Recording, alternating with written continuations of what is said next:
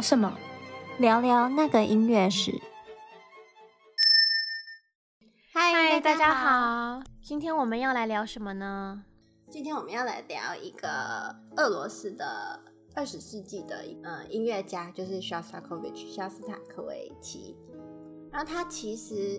聊古典音乐史，可是他离我们现在已经没有那么遥远了，因为他去世到现在大概也才五十年，快五十年。所以我们接下来要讲的这一段是离我们现在其实很近的故事的。嗯，然后。他嗯活着的时候，刚好那个时候苏联是斯大林斯大林政权，所以我们就讲他就是受到一些迫害的事情。但是我们不会聊斯大林这个人物他的作为，因为政治人物就是有功有过嘛，我们就聊 音乐家的部分而已。好的，Shostakovich 他在一九零六年出生。就是在二十世纪初，然后他生于圣彼得堡。从九岁他就跟着他的妈妈开始学钢琴，所以也算是，嗯，中规中矩。对，就中规中矩。但是应该不能说是音乐世家，因为我感觉那个时候好像会弹钢琴的人还蛮多的。嗯，就有点像现在，就是小孩子都会被送去学个才艺这样子。对对对对对，就那种感觉。嗯。然后十三岁就进入音乐学院，然后在音乐学院，他在学习的生涯中就有一个很著名的作曲家，也是嗯、呃、俄罗斯的作曲家，就是格拉祖诺夫，他就一直观察着这个孩子。嗯、然后那个时候的学校跟其他的所有的老师就觉得这个孩子不一样，就很想要把他培养成为所谓就是非常正直的伟大的苏联音乐家。但是没有想到，学校就万万没有想到，他那个时候就迷上了 Stravinsky 跟 Prokofiev 的音乐，所以学校就认为他走歪了，因为这不是学校想要让他走的路，他就特别喜欢 Stravinsky 跟 Prokofiev。嗯，然后先来讲一下他写的作品，他写非常多，尤其是呃，如果考虑到他有很长一段时间，其实是就是。嗯，不太能出版他自己的音乐，因为那个时候的政权，他就是被就是灭掉，就他音乐被就就直接被被不能出版的状况下，他还是能够写十五部交响曲，然后十五首弦乐四重奏，六首协奏曲，然后还有一个钢琴五重奏，两部钢琴三重奏，然后还有两首钢琴奏鸣曲，然后除了这些之外，他还写过歌剧、芭蕾舞剧和电影配乐。嗯，这真的是蛮高产的，因为就以交响曲来说好了，其实，嗯呃，就是在德国，就是呃欧洲音乐重镇就是德国嘛，那个意大利那几个国家，嗯、他们一直有一个嗯算是传说嘛，就一个迷思，就是他们交响曲写没办法写超过九部，因为贝多芬他只有九部交响曲。可是这个后来被人家打破了啦，嗯、就是说，就是常常有人说，嗯、呃，有一些作曲家他们写到第九部的时候就会出一点意外啊，所以他们一直没办法完成第九部歌剧呃交响曲之类的。对，这是题外话。嗯、不过，对，好像有什么死亡之酒之类的之类的。对，不过以这个标准来看的话，十五、嗯、部交响曲是真的蛮多产的。Shostakovich 他一生中大部分的时间都是生活在斯大林的极权主义政权之下。嗯，他的嗯创、呃、作生涯中，他嗯、呃、他有一段时间是受到。那个时候，苏联领导人的青睐，但是呢，过了一会儿，他又会被淘汰，就是一直在反复在他的职业生涯时间里面。嗯，所以他的作品在他活着的时候呢，被评判的标准常常都是他的政治立场，而不是他的音乐。嗯，就是那个时候，大家讲到 Shostakovich 的时候，就是说，哎、欸，他的音乐是不是什么什么立场啊，什么什么之类的这样。嗯，然后他曾经自己形容说，他在斯大林政权下的生活是令人难以置信的艰难，就是他觉得每天都会听到很多的坏消息，然后他说我非常的痛苦，然后说他觉得非常的孤独和恐惧。我觉得应该可以说，他是属于那种。在夹缝中求生存的音乐家。对，因为当时其实有一个奖项，奖项叫做史达林奖。嗯，他有的。对，他这个奖项呢，就是颁发给那些政府想要培养的国家青年。嗯，对。可是其实很多领过这个奖的人，后来也被。就是可能因为政治还是什么原因抓进去变政治犯，对啦，就是有点讽刺。嗯、可是当时的就是灰色地带吧，一直被游走。对啊，可是当时的苏联政府是有刻意在寻找一些艺术方面的人才，然后想要强迫他们按照政府的意愿跟态度去创作，嗯、然后去宣扬他们伟大的国家。嗯。嗯我觉得那个奖项说不定是就是颁给他，然后就说好，你以后就好好写，乖乖写。可是他就不想好好 乖乖写。对啊。然后在一九三六年，就他大概二十五、二十六岁的时候，他就被公开成为所谓人民的敌人，就是那个时候政府就不喜欢他，然后。他很多忠实的乐迷跟朋友们就开始疏远他，说甚至就是连过马路都会想要避开他，因为在当时认识他和他有联系、有联络是可能会致命的。嗯，那我们就来讲一下二十六岁的时候发生什么事情。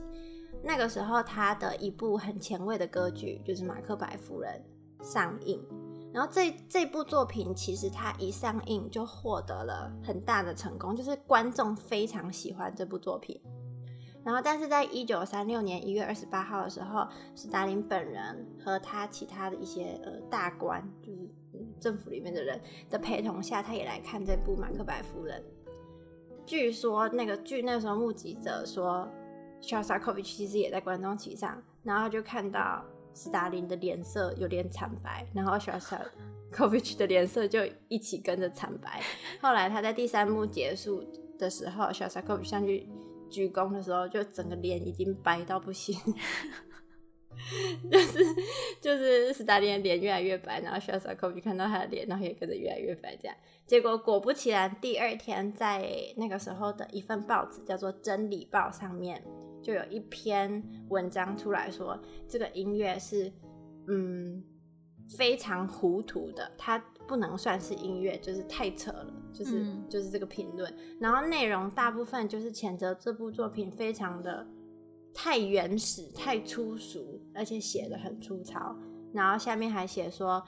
建议小 sacovich 在音乐上要改变他的方向，遵从。预期苏联的路创作路线写，否则，嗯、呃，他会变得非常的糟糕。嗯、我觉得这很可怕，就是你看到这个报纸的时候，你就觉得就就是有一点威胁吧，就是他他就写说，否则你会变得很糟，就还没发生的事情，嗯、可是你就知道你就会变得很糟，这样。就职业生涯基本上已经完了。对，然后从那之后就是。他二十六岁，就一九三六年之后，s h o s t a k o v i c h 几乎所有的认识的人就都都远离他了。但是这还不是最惨的，就一九三六，嗯，一九三六年，他许多最亲密的朋友还有亲戚都被监禁或者是处决。嗯，就其中包括很多人，然后大概讲一下，然后这边大家原谅我，我就不念俄文了，我。就是 真的是太多，没有办法全部记起来俄文的发音，就包括他的赞助人图哈切夫斯基元帅，还有他的姐夫，然后还有、呃，他的姐夫是物理学家，还有他的音乐家朋友，还有他的岳母，他岳母还是个天文学家，还有他的叔叔。以及他的很多从事音乐相关的同事，大概有四到五个，就是这些人都是在同一年被关起来，或者是直接被处决，所以这一年就他的人生基本上就很惨。我觉得好像有一点杀鸡儆猴的感觉，对，可能故意不抓他，对，可能政府还是非常惜才，只是这个才呢，就是非常的不听话。对，就把他旁边的人，反正几乎一圈吧都被抓了。嗯，然后到隔年一九三七年的时候，他本人也被传唤要审讯了。嗯，但是这边非常巧，就是他可以说是非常的幸运，因为在他的审就是要审讯他的那个人要开审之前呢，他的审讯者被抓了，所以 他就躲过一劫，是不是很幸运？就那个人先被抓了，嗯，所以就没有被审到这样。但是从那一年开始，他的收入他的收入就降了百分之七十五。然后他所有的钱都用完了，然后又在同一年一九三七年，他的妻子怀孕了。然后他认为，他那时候认为他自己迟早是要被捕的，所以那个时候他就准备了一个小皮箱，里面就装着所有要逃跑的东西。然后，嗯，他后来自己说，他那一段时间都睡在楼梯间，因为他很害怕，如果有人来抓他的话，会连累到他的妻子。所以他想说，在楼梯间他就可以直接出来，然后就出去，就直接只有他自己被抓，他就连行李都准备好了。他后来这段时呃日子结束，他就说，你无法想象那种恐惧是什么感觉，因为当时他认为这种恐惧是一种永久的生活状态，他不知道什么时候会结束。天哪，这个压力好大哦。然后他就是一直以来都是像我们刚才讲的，他就游走在嗯。得到政府的支持，或者是被政府呃作品被政府灭掉的边缘游走，但是他还是一直就是冒着被处决或者是被驱逐的危险，他就很小心的还是在写很多曲子，然后持续的在出版音乐。我记得之前好像有一篇文章说他。就是会开始写一些更多的室内乐作品，因为你写交响曲太容易引人注目，就政府那个雷达就很容易扫到。因为交响曲的演出都是比较大规模的演出，你肯定在音乐厅，然后肯定需要很多人，然后观众也很多。但是他如果写一些室内乐，就是政府比较不容易发现，你可以自己在家里跟几个好朋友社区里演出，嗯、所以他就写了非常多弦乐四重奏。应该说交响曲它其实。算是比较重要的一些一一一一个一个曲种，嗯，对，所以就政府会特别的检查嘛，对。而且因为通常交响曲的那个场合，就像你说的，就是在音乐厅嘛，会观众比较多，可能它的影响力就比较大，嗯，对。然后，所以这一段时间呢、啊，他还就是因为他还是有很多的乐迷跟粉丝。然后那段时间，他乐迷粉丝还觉得很感动，就是觉得他没有屈服于所谓政府期望的方向。这样，一直到一九五三年，就是他的音乐从一九四八到一九五三这五年是全部被禁止的。但是，一九五三年的时候，史大林去世了。所以他之后就几乎大家可以感觉到他就是，当然没有直白的讲，可是他的音乐中就好像解脱了一样，他就发表他的第四首交响曲，就他终于可以继续写交响曲了。嗯。然后据说他有一个秘密抽屉，就是他里面写了很多作品，但都是不能发表的。然后在一九五三年之后，他就全部把秘密抽保密在秘密抽屉里面的作品全部发表了。嗯，为什么是一九五三年？因为他斯大林去世啊，哦哦哦哦哦，对对对，然后他就开始发表这些，然后就在作品中公开的表达他的亲人，还有他的很多好友、同事，在这个斯大林大清醒下所承受的残暴，就是他就可以直接用讽刺的手法写在音乐里面。嗯，然后他那时候就说。如果当时没有苏联的干预，我原本可以音乐写得更精彩，我可以直接公开我的音乐想法，而不用绞尽脑汁的来伪装。嗯，然后我们聊一些 轻松一点的，不然太沉重。就是 Shostakovich，他是一个非常，我觉得他是一个脑容量非常大的作曲家，因为他自己说，他自己曾经说过。作为一个作曲家，他是那种想的很多、写的很快，就是他会把在脑海中完成整部作品，然后完成之后他才会写下来。其实这是一个很惊人的举动，特别是我们刚才讲到他很多作品都很长，就是你要想就是整部交响曲那么多个声部，然后全部记在脑子里。但是有人说，这其实也是因为他怕，就是写出来这段时间他被查到他写了什么，就在那个年代，所以他一定是在脑子里全部想完以后才写出来。嗯，就是不能留下任何的记录，不然以以防万一，就是他被抄家了，就会留下很多证据这样。对对对，所以他就是全部都存在他的脑子里，然后写出来就是一下就写完这样。嗯，所以人的潜力都是被啊、呃、逼出来的。对。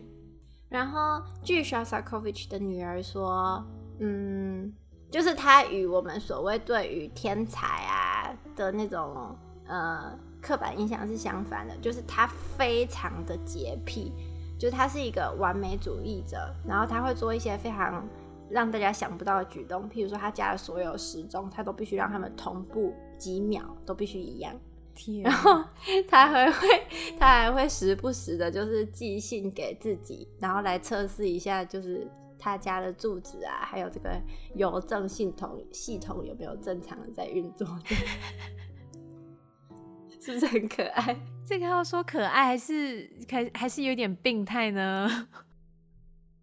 好，这就是这周我们和大家分享 Shostakovich 这个作曲家，他在当时嗯苏联还有斯大林政府下的嗯他的创作生涯的一些故事。那我们下周见，拜拜，拜拜。